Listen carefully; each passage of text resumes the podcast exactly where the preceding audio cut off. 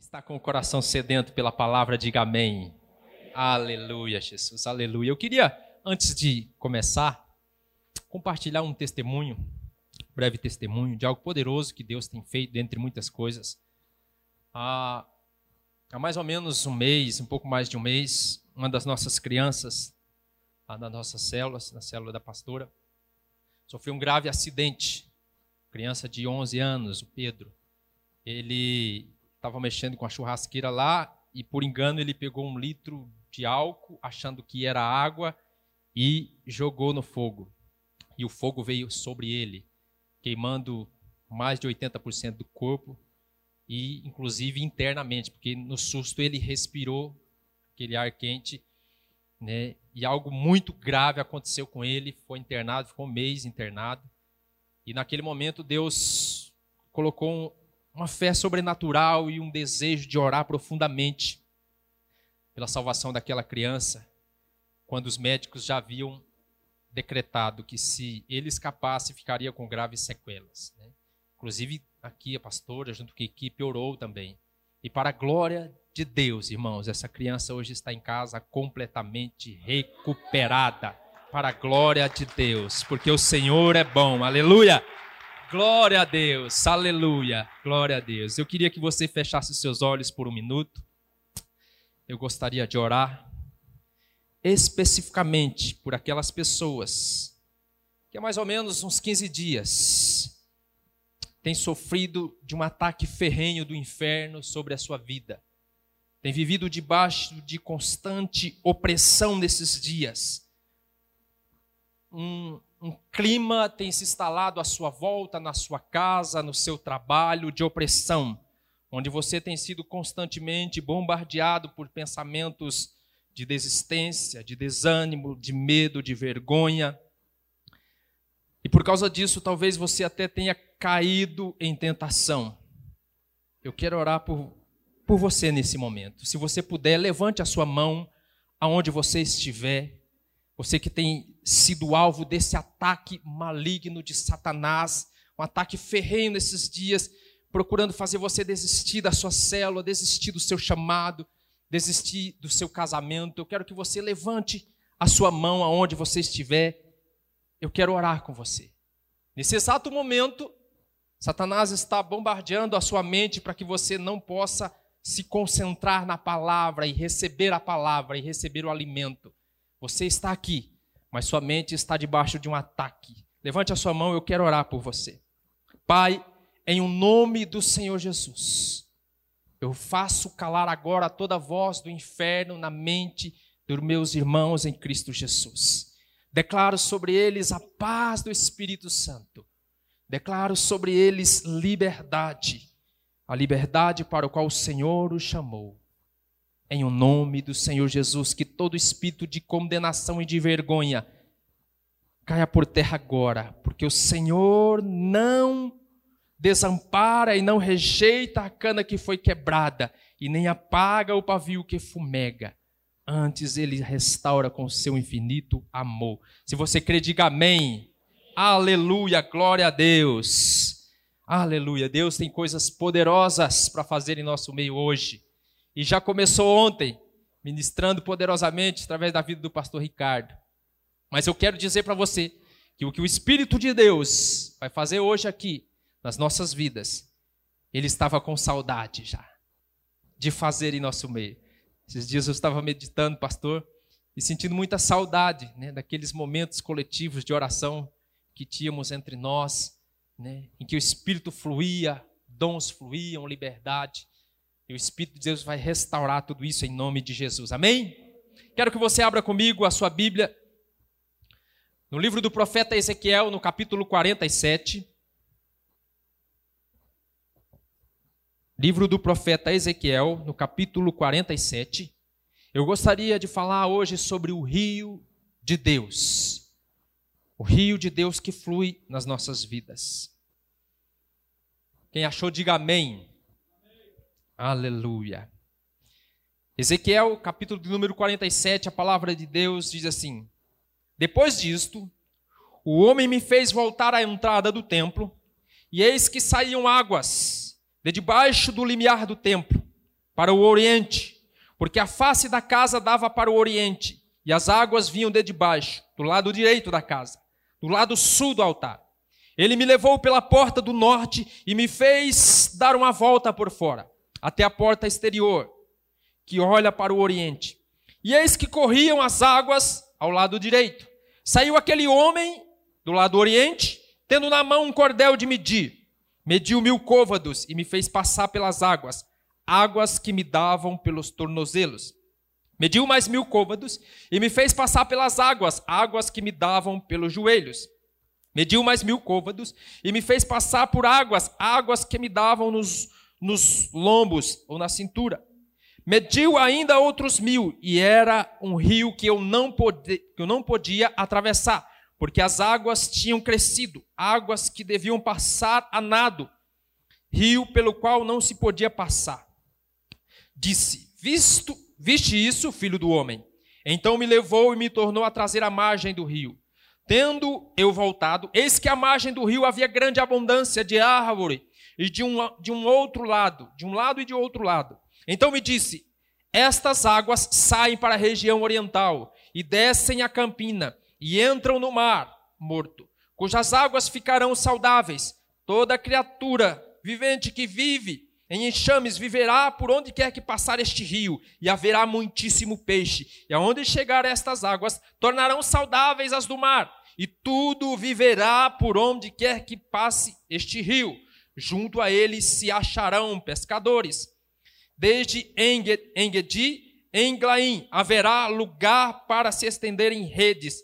O seu peixe, segundo as suas espécies, será como o peixe do mar grande, em multidão excessiva. Mas os seus charcos e os seus pântanos não serão feitos não serão feitos saudáveis, serão deixados para o sal, junto ao rio, às ribeiras. De um lado e do outro nascerá toda sorte de árvore que dá fruto para se comer.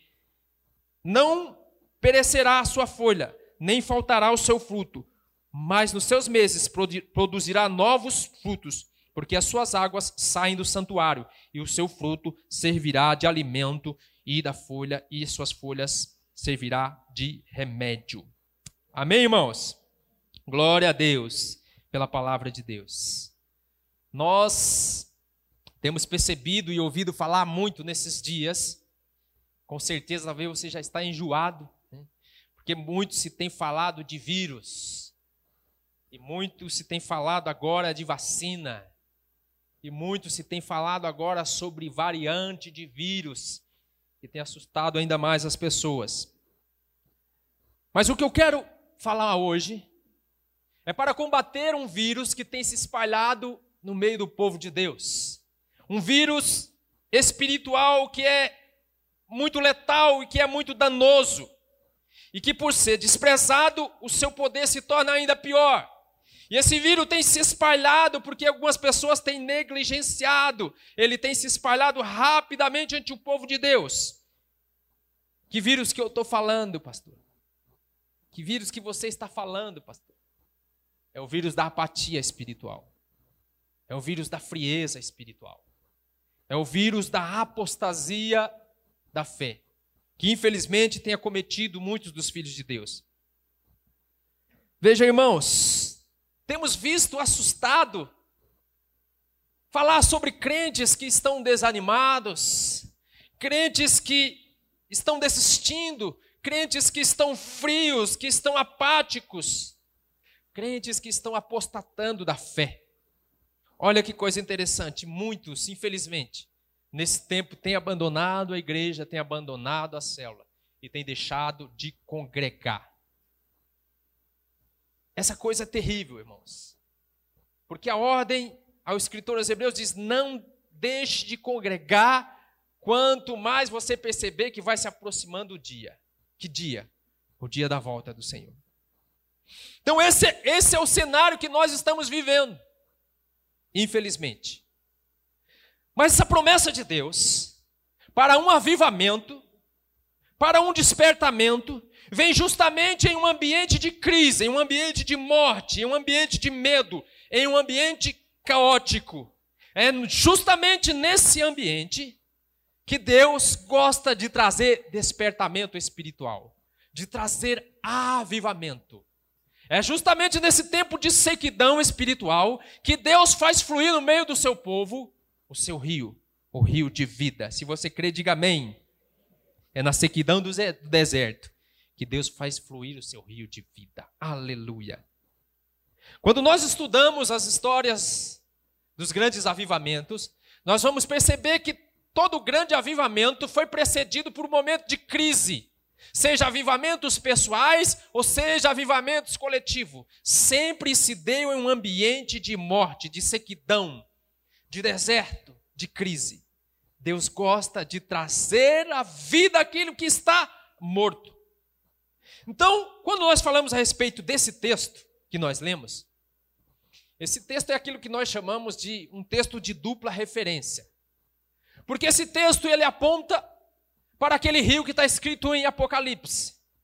O rio que tem quatro braços, o rio da vida. É uma promessa futura, uma promessa literal para o povo de Deus.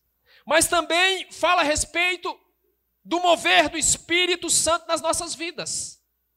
Como o Espírito de Deus flui no meio da igreja, no meio do seu povo, na nossa vida pessoal. Então, a primeira coisa que eu entendo lendo esse texto estudando esse texto, é que nós precisamos interagir com esse rio. Nós precisamos se relacionar de forma direta e intensa com esse rio que aponta para o Espírito Santo de Deus. Em outras palavras, temos que colocar o pé na água. Ou sendo mais preciso, temos que mergulhar neste rio. Mas se fortalece isso quando nós entendemos que, apesar do escritor usar o exemplo do rio, o símbolo do rio, o Espírito Santo de Deus é, sobretudo, uma pessoa com a qual nós temos que interagir, se relacionar diretamente, cotidianamente, progressivamente, intensamente. Mas usando esse exemplo do escritor do rio, eu quero dizer uma coisa: todas as vezes que a Bíblia usa algo para simbolizar o Espírito Santo de Deus. É sempre algo com que nós tenhamos que nos relacionar diretamente. Então você vai ver no decorrer da palavra de Deus o Espírito Santo sendo comparado com elementos da natureza, como fogo, como vento, como água, coisas que nós interagimos cotidianamente. Então, irmãos, o que eu quero levantar aqui para começar é a questão é o quanto você quer isso. O quanto você deseja, como Mateus falou, uma experiência real, poderosa, intensa, transformadora com o Espírito Santo de Deus. Uma experiência de renovação, de ser cheio, de mergulhar por inteiro nesse rio. O quanto você quer isso? O quanto você deseja isso? Se você deseja, diga amém. Sabe por quê? Porque é necessário que haja um desejo tão forte, até que nada mais importe, para que o Espírito de Deus flua como um rio em nosso meio e dele nós possamos desfrutar. Eu sei que talvez você intensamente tenha desejado muitas coisas e por elas tenha até orado e por elas você tenha até chorado, talvez por uma crise financeira Talvez por um problema no seu casamento. Algo que te levou a buscar a Deus intensamente. Mas a minha pergunta é: quanto tempo faz que você não busca, não ora e não chora intensamente pela presença de Deus? Por ser cheio do Espírito de Deus? Por ser incendiado pelo fogo de Deus? Essa é uma pergunta do Espírito para nós hoje para cada um de nós, para nós como igreja. Porque não adianta você ficar esperando o rio vir até você. É você que tem que interagir com o rio. É você que tem que interagir e mergulhar nesse rio. Pastor leu aqui 2 Timóteo 1, 6. Se puder projetar, por gentileza. 2 Timóteo 1, 6. Aproveitar a deixa do pastor, diz: Por esta razão, torno a lembrar-lhe que mantenha viva a chama do dom que está em você mediante imposição das minhas mãos. Paulo está chamando a atenção de Timóteo, porque ele havia recebido um dom com imposição de mãos, mas esse dom estava morrendo. Em algumas traduções, ele fala para Timóteo: Eu quero que você reavives o dom que há em você. Paulo está chamando a atenção de Timóteo e fala assim: olha, eu já te dei o dom, já foi abençoado, você já recebeu, agora é responsabilidade sua você interagir com ele para que ele reviva, para que ele se renove, para que ele seja restaurado. Quem está me entendendo, diga amém. Então, reavives, desperte o dom que há em você. O dom está dormindo, Timóteo. É preciso que você acorde ele. Lembrando agora, né, do pastor que estava pregando, e o irmão, o irmão dormiu no ombro da esposa. Não tem ninguém dormindo aí não, né? E o pastor, incomodado com aquilo, falou: Irmã, acorda seu marido aí. E o irmão olhou o pastor e falou assim: Não, acorda você, foi você que fez ele dormir. Espero que ninguém durma. Mas é o que Paulo está falando para Timóteo. Timóteo, foi você que fez ele dormir. Você tem a responsabilidade de acordá-lo, de despertá-lo. Ou seja, a responsabilidade nossa de interagir com o Espírito Santo. Quem está me entendendo, diga amém. Aleluia. Eu acho muito interessante, irmãos, essa disposição quando nós olhamos para a igreja de Atos, capítulo 2. Porque havia um desejo intenso, profundo, a ponto deles, depois de receberem uma promessa de Jesus, uma promessa de Joel capítulo 2, de que viria o Espírito Santo que seria derramado, e haveria um grande avivamento, e os discípulos ficam unânimes, reunidos diariamente para orar e buscar. E o texto diz que no dia de Pentecostes, depois de 50 dias da promessa, eles ainda perseveravam, porque eles queriam e desejavam muito aquilo. Então, essa é a questão de Deus para nós, o quanto nós queremos isso. Eu me lembro que, ainda como muito jovem, 18 anos, converti na igreja pentecostal e logo eu fui envolvido pelo desejo, por ver, por estar presente, pelo desejo de ser batizado pelo Espírito Santo, de ter uma experiência de ser cheio do Espírito Santo. E eu desejava muito aquilo. Então, os irmãos a gente não tinha discipulado, né? a gente não tinha toda uma orientação que nós temos hoje. Glória a Deus por isso que hoje nós somos muito abençoados.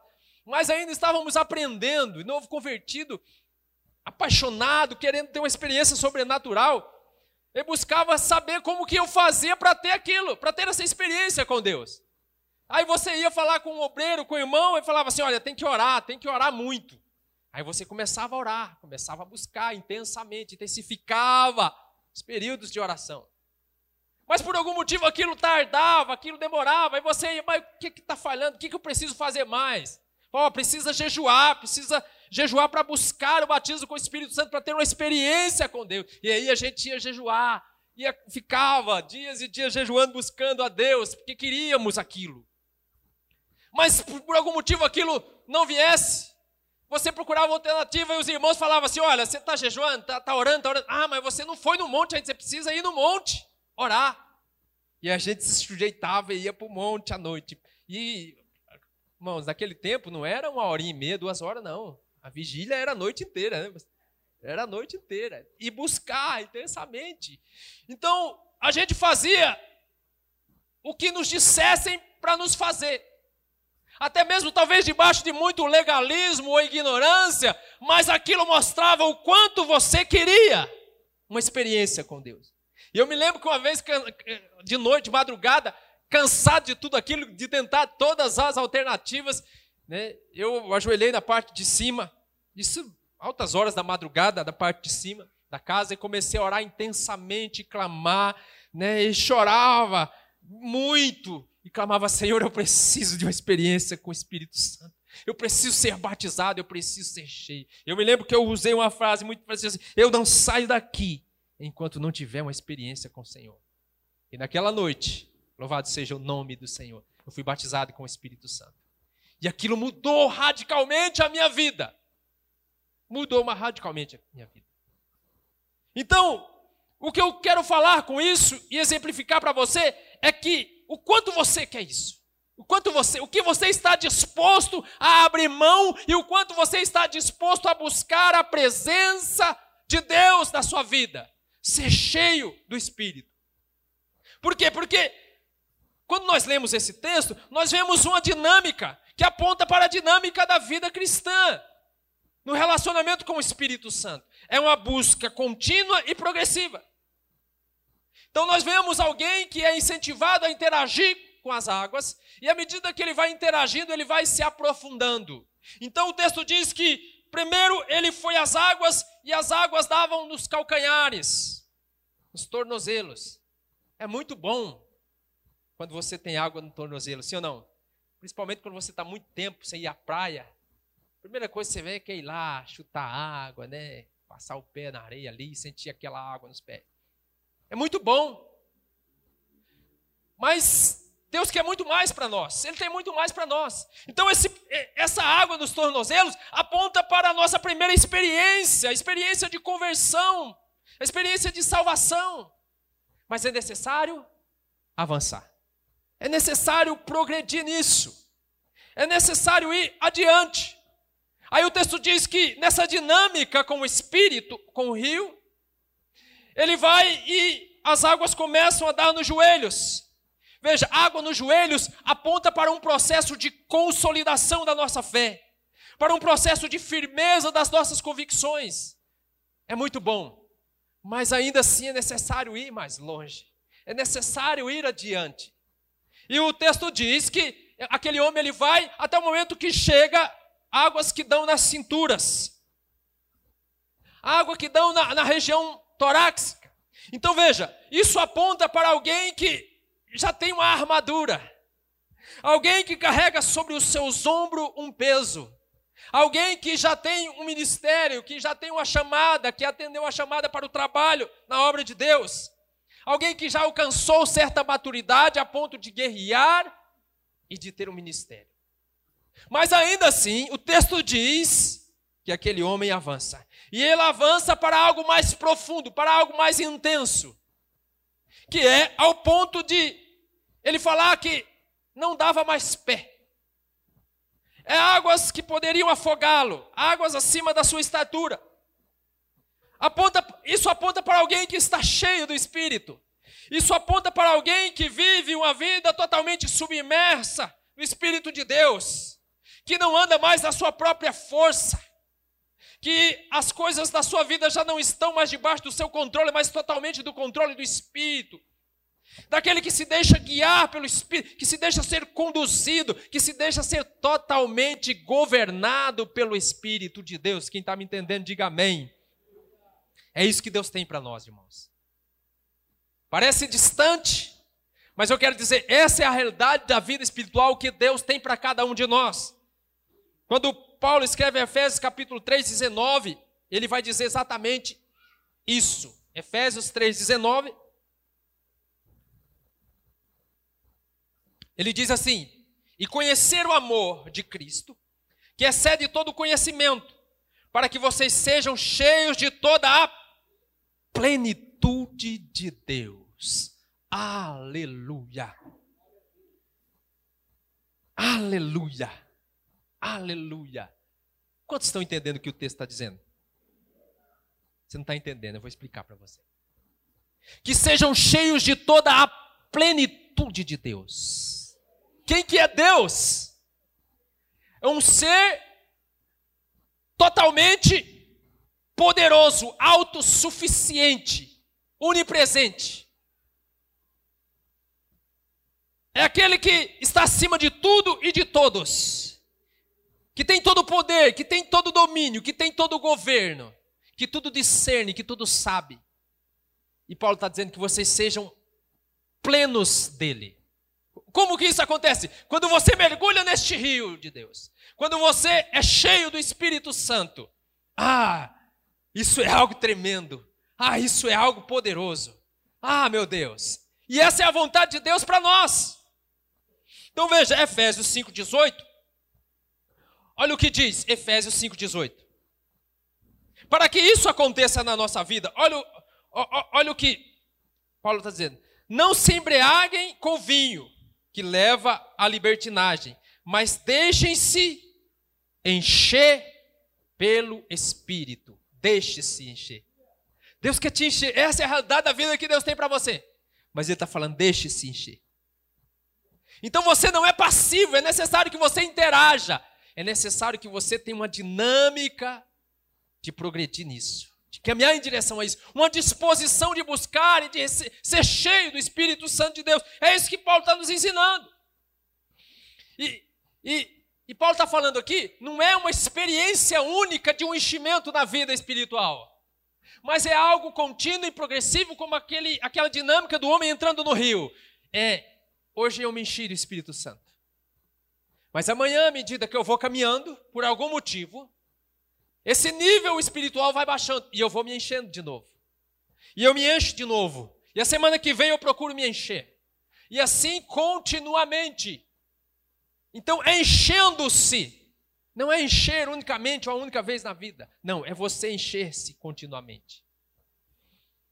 Quem aqui, vou dar um exemplo talvez você vai entender. Quem aqui já andou com a boia do combustível do carro quebrada?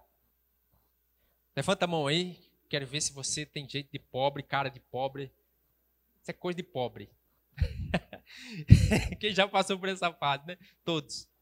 Então, quando você anda com a boia de combustível do seu carro quebrada e você não tem dinheiro para consertar naquele momento, por alguma circunstância, o que, que você precisa fazer? Precisa andar com o galão de reserva. Sim ou não? Porque você não sabe quando vai acabar. Não tem algo que te, te dê uma, uma medida certa. Ou você anda com um galão de combustível no porta-mala, porque se faltar você vai lá e enche. Ou então você passa no posto a cada, sei lá, dois dias. Você não sabe, então na, na dúvida eu vou encher. Aí você anda dois dias, eu não sei quanto tá, eu vou na dúvida, eu vou encher. Crente bom é crente com a boia do combustível quebrado. Porque ele não espera chegar na reserva espiritual. Ele está sempre se enchendo. Na dúvida, no menor sinal e risco espiritual, ele vai se encher do Espírito. Ele vai buscar o Espírito Santo. Essa é a realidade da nossa vida, irmãos. E é isso que Deus tem para nós. Mas quantos de nós vamos protelando, vamos deixando, e o nosso gás espiritual está acabando, e vem o desânimo, e vem a tristeza, e a gente não busca, e a gente resiste entrar no rio de Deus. E a gente só deixa para buscar o Espírito Santo quando já está ali nos últimos litros da reserva. Quem está me entendendo, diga amém. A vida que Deus tem para nós é que constantemente nós venhamos ser cheios do Espírito Santo. Nós aprendemos nos nossos cursos que crente vencedor é aquele crente que tem azeite sobrando. É necessário ter azeite sobrando. Azeite sobrando fala daquele irmão que entra constantemente e mergulha no rio de Deus. Que constantemente se enche da presença de Deus. Que constantemente está com seu coração queimando do fogo de Deus. Quem está me entendendo, diga amém. Por que é tão importante entrar e mergulhar neste rio? Por que é tão importante estar cheio deste rio? Porque o texto diz que este rio é um rio de vida. É um rio de vida. Porque só pode haver vida onde tem água. Aonde não tem água, não tem vida. E o Espírito aponta para a água. Então, o texto diz que quando, aonde esse rio passava, vida era gerada nele. Havia um florescer, havia uma revitalização. Tudo à sua volta ganhava vida, pois aonde tem água, a vida floresce. Diga comigo, aonde tem Espírito Santo sobrando, tem vida de Deus sobrando. Aleluia, aleluia. O que Jesus disse em João capítulo 7. O texto diz que Jesus estava no último dia da festa, Jesus se levanta e grita no meio da festa: Aquele que tem sede, vem a mim e beba. E da água que eu lhe der, do seu interior fluirão rios de água viva. Aleluia! Aleluia! Água viva! Oh meu Deus! Aleluia! Água que gera vida constantemente. Eu não sei como tem estado a sua vida espiritual, Mas eu quero dizer, Deus tem mais vida para você. Tem mais vida para a sua célula. Tem mais vida para a sua igreja. Talvez nós não tenhamos vivido aquilo que Deus tem prometido, pastor, porque nós não temos buscado essa água. E talvez algumas de nossas células não tenham tanta vida como deveria ser. Talvez a nossa igreja não tenha tanta vida como deveria ser, porque o rio não está fluindo como deveria fluir, e você não tem mergulhado nele como deveria mergulhar. Deus está dizendo: aqui está o rio, está tudo preparado. Quem quer mergulhar nesse rio? E ter vida, vida na sua casa, vida de Deus no seu casamento, vida de Deus aonde você chegar. É tão maravilhoso a pessoa que tem vida, assim ou não? É tão maravilhoso a vida de Deus fluindo em nosso meio. Porque você está em um determinado ambiente e a vida de Deus ela é percebida. Muitas vezes ela não é explicada, mas ela é percebida. Então você percebe claramente quando o irmão está cheio do Espírito Santo e ele fala algo na célula e o espírito da célula se levanta. E a fé da célula se levanta. E a vida da célula se levanta. Sim ou não? Quando não tem vida, o irmão fala na célula, ele mata a célula. Todo mundo desanima. Sempre palavras, às vezes, de incredulidade, de desânimo, palavras contrárias. Por quê? Porque não está fluindo o rio da vida. O contrário também é real. Quando alguém que está cheio de morte chega em qualquer ambiente, é perceptível, sim ou não? Muitas vezes você não quer falar, para não se comprometer. Mas você vê aqueles comentários: nossa, mas o ambiente aqui está carregado. Nossa, mas o ambiente aqui está pesado. Por quê? Porque não tem vida de Deus fluindo. Porque não mergulharam e não se encheram da água da vida.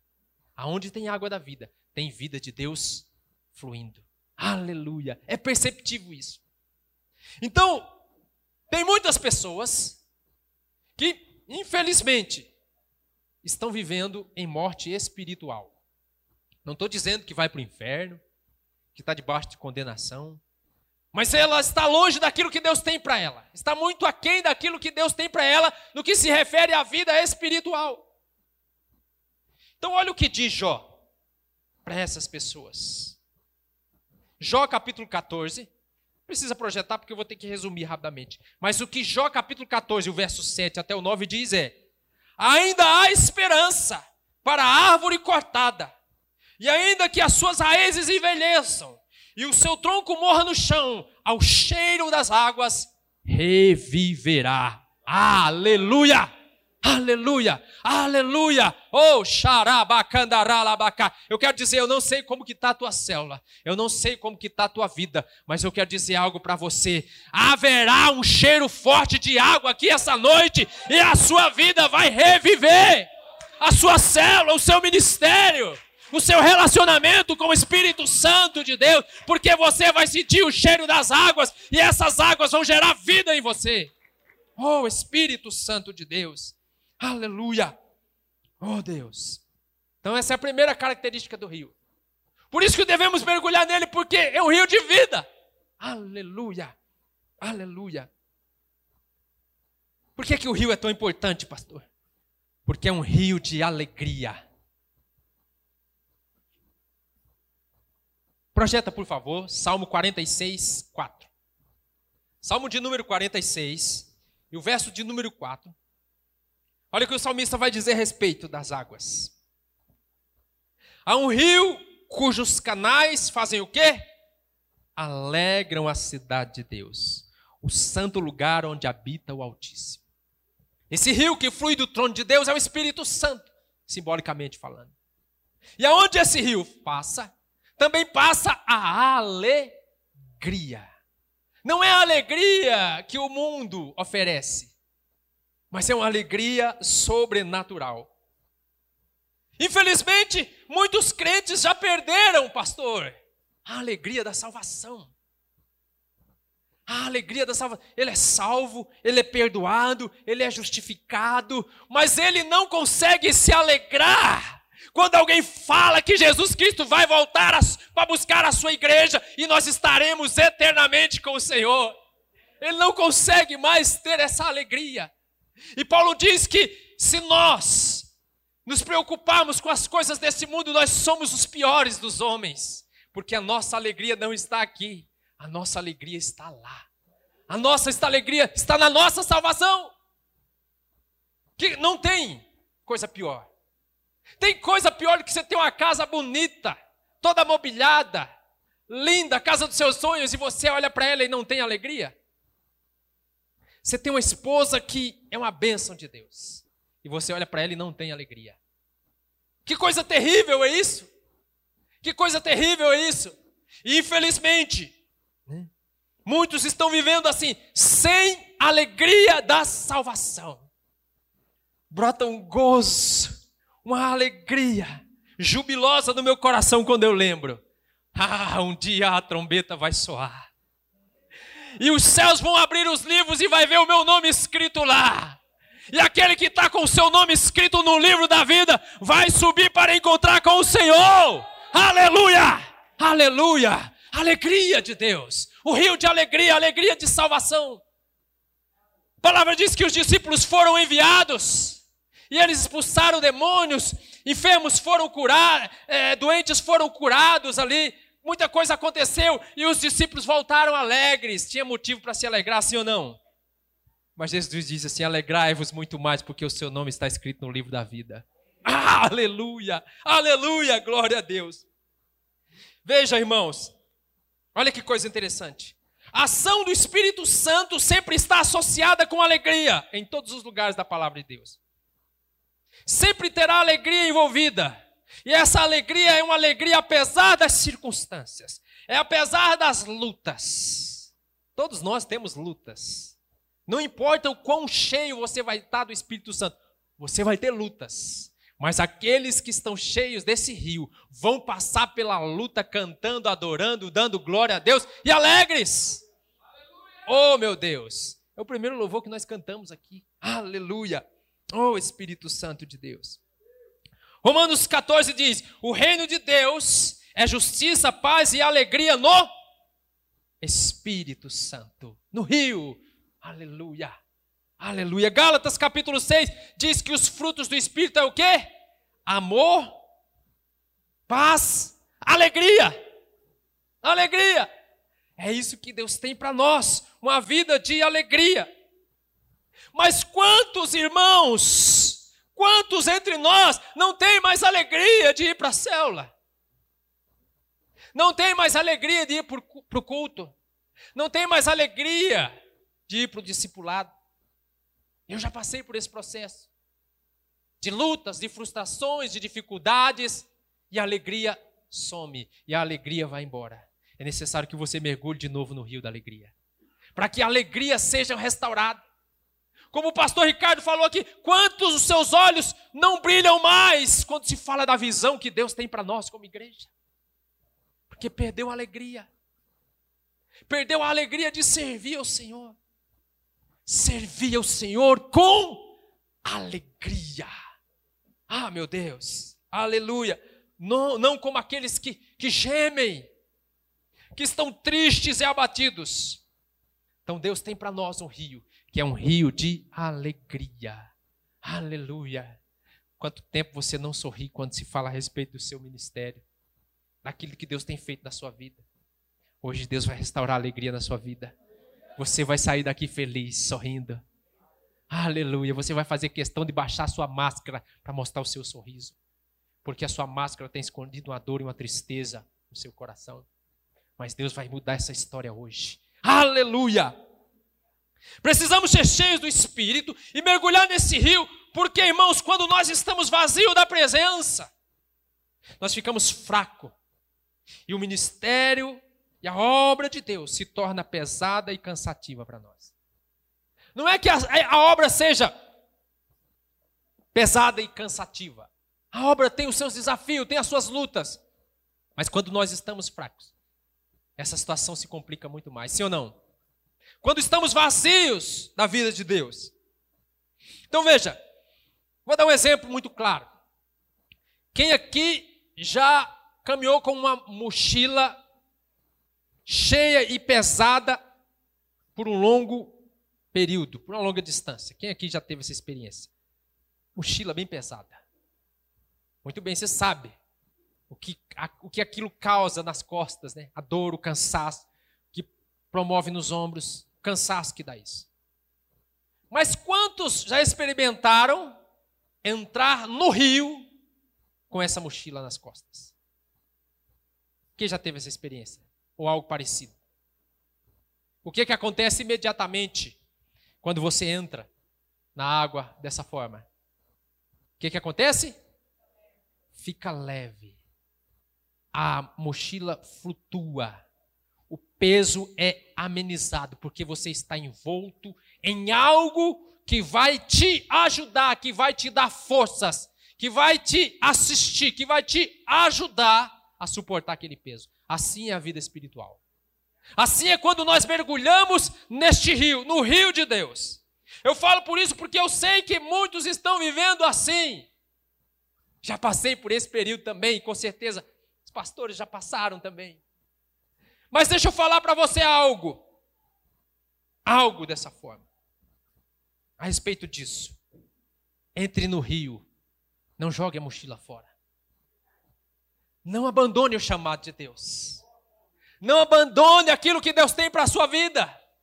A única coisa que você precisa é entrar no rio. E o peso será aliviado. Aleluia! Glória a Deus. Então, olha o que diz Isaías 10, 27. Projeta então Isaías 10, 27. Oh Deus.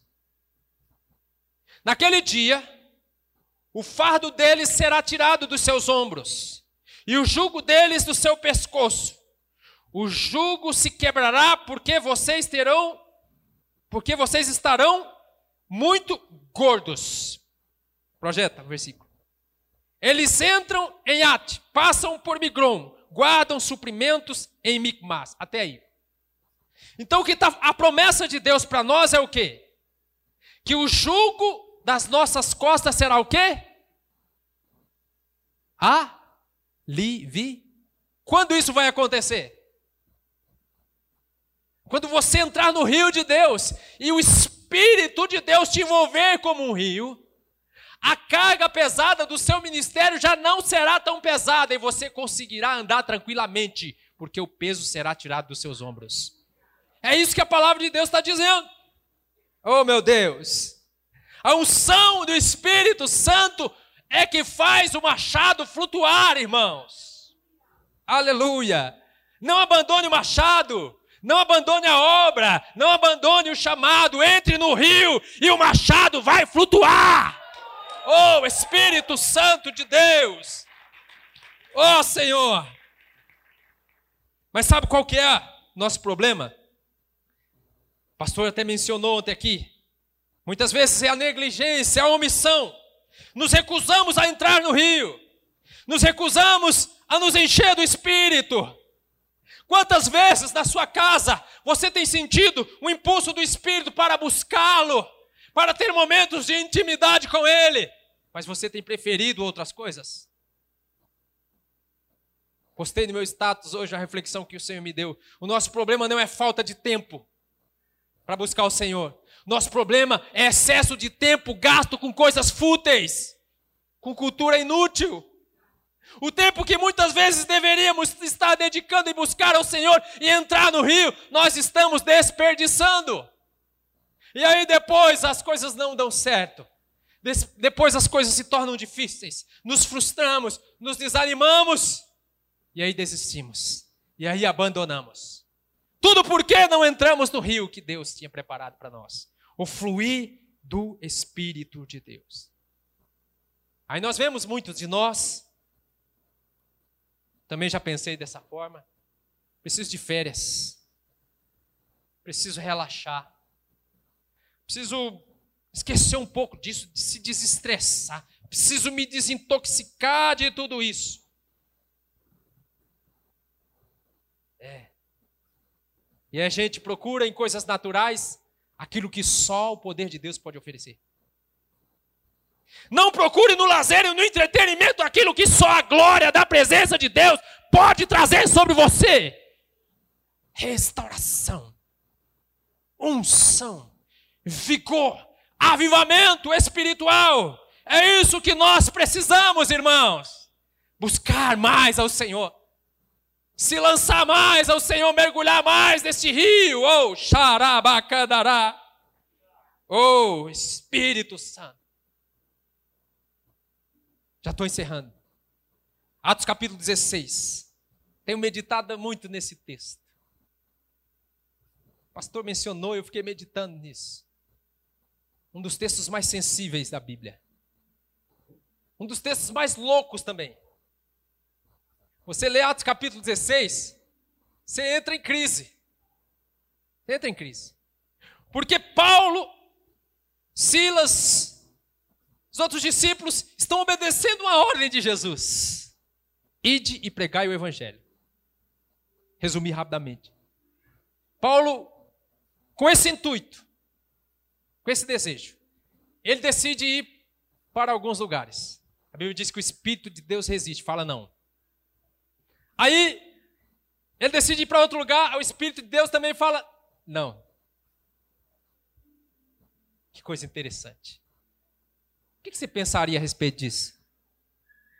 Se o Espírito de Deus falasse por você dessa forma: arreda Satanás, estou fazendo a obra de Deus. Mas Paulo era alguém que vivia mergulhado no rio de Deus. E ele tinha uma sensibilidade, uma percepção. Ele se deixava conduzir pelo rio. Ele não tinha controle de nada. E aí o texto diz que Paulo tem um sonho, tem uma visão, e o, no sonho passa e vem nos ajudar. O Espírito de Deus fez isso. E ele vai. Quando ele chega lá, obedecendo a voz do Espírito Santo, ele começa a pregar, começa a ministrar, e parece que começa a dar tudo errado. Parece uma endemoniada lá no meio do caminho. É uma percepção fina de alguém que é guiado, conduzido pelo rio de Deus, porque eles iam pregar e aquela mulher ficava elogiando eles. Eis aí homens de Deus que estão pregando o evangelho da salvação todos os dias. O que você faria com a irmã dessa daí se ela fizesse isso com você? Com certeza isso ia massagear o seu ego, você ia dar glória a Deus. Mas Paulo, conduzido pelo rio de Deus, repreende aquela mulher e um espírito maligno sai daquela mulher. Espírito maligno sai daquela mulher. Há um problema na cidade econômico. Paulo e Silas são levados no meio da praça, tiram a roupa deles, e o texto diz que eles recebem muitas varadas. Irmão, para para pensar, medita comigo. Você queria fazer a vontade de Deus, o Espírito falou que não. Você queria fazer a vontade de Deus, o Espírito falou: não, não é aqui. Aí o Espírito falou para você: vai aqui. E quando você está obedecendo a voz do Espírito, o que acontece? Você fica nu e começa a apanhar no meio da praça. O que, que você faria? O que, que você pensaria? Mas Paulo tem um discernimento, porque ele estava no rio. Ele vivia no rio. Cheios do Espírito, ouvindo a todo momento a voz do Espírito Santo. E aí eles são presos. Quando eles estão na prisão, nus, o pastor mencionou aqui. Com certeza as costas dele, irmão, bem difícil. Jogado num lugar terrível, de muito mau cheiro e sujeira. E o texto diz que à meia-noite, o que, é que eles fazem? Eles começam a adorar a Deus. O texto diz: eles oram e adoram. No meio da pior crise, do momento difícil, de dificuldade, o que, é que eles fazem? Vamos entrar no rio. É hora de entrar, é hora de mergulhar mais fundo no rio. E eles começam orando e adorando a Deus. E quando eles fazem aquilo, o poder de Deus se manifesta. Aleluia. Tudo por quê? Eles decidiram entrar no rio. Alguém perguntou para mim e falou assim, pastor, é, a Bíblia diz que o texto, a palavra diz que nós devemos, quando nós estamos tristes, orar. E quando nós estamos alegres, cantar louvores. Paulo e Sila estavam tristes ou estavam alegres? Porque eles cantaram louvores. Eu digo que ele tava, eles estavam duas coisas. Com certeza não eram confortáveis para ele. Mas eles decidiram mergulhar no rio e se alegrar. E quando eles decidiram isso, tudo mudou na vida deles. Assim, os céus se moveram para eles. Porque eles decidiram entrar no rio. Quem está me entendendo? Pastor, eu entendi. Eu quero entrar no rio. Eu entendi que é importante, é isso que eu preciso. Como que eu faço? Efésios capítulo 5, para encerrar. Efésios capítulo 5. A palavra de Deus diz, versículo 18: Como nós somos cheios do Espírito. Paulo vai nos ensinar. Coisa mais preciosa é o desejo. Paulo vai dar dicas bem práticas para que nós possamos ser cheios do Espírito. Mas quantos de nós não fazemos isso? Paulo diz: falando entre vós. É calado que você é cheio do Espírito? É introspectivo que você é cheio do Espírito? É passivamente que você é cheio do Espírito? Não. Como que você entra nesse rio? Falando. Falando. Falando entre vós com salmos, hino e cânticos espirituais. O que é que chama isso, irmãos? Adorar. Foi isso que Paulo e Silas fizeram. A adoração. Essa é a maneira de nós mergulharmos neste rio. Aí ele diz: diariamente dando graças. Ah, louvado seja o nome do Senhor que nós começamos o culto hoje enchendo-se do Espírito.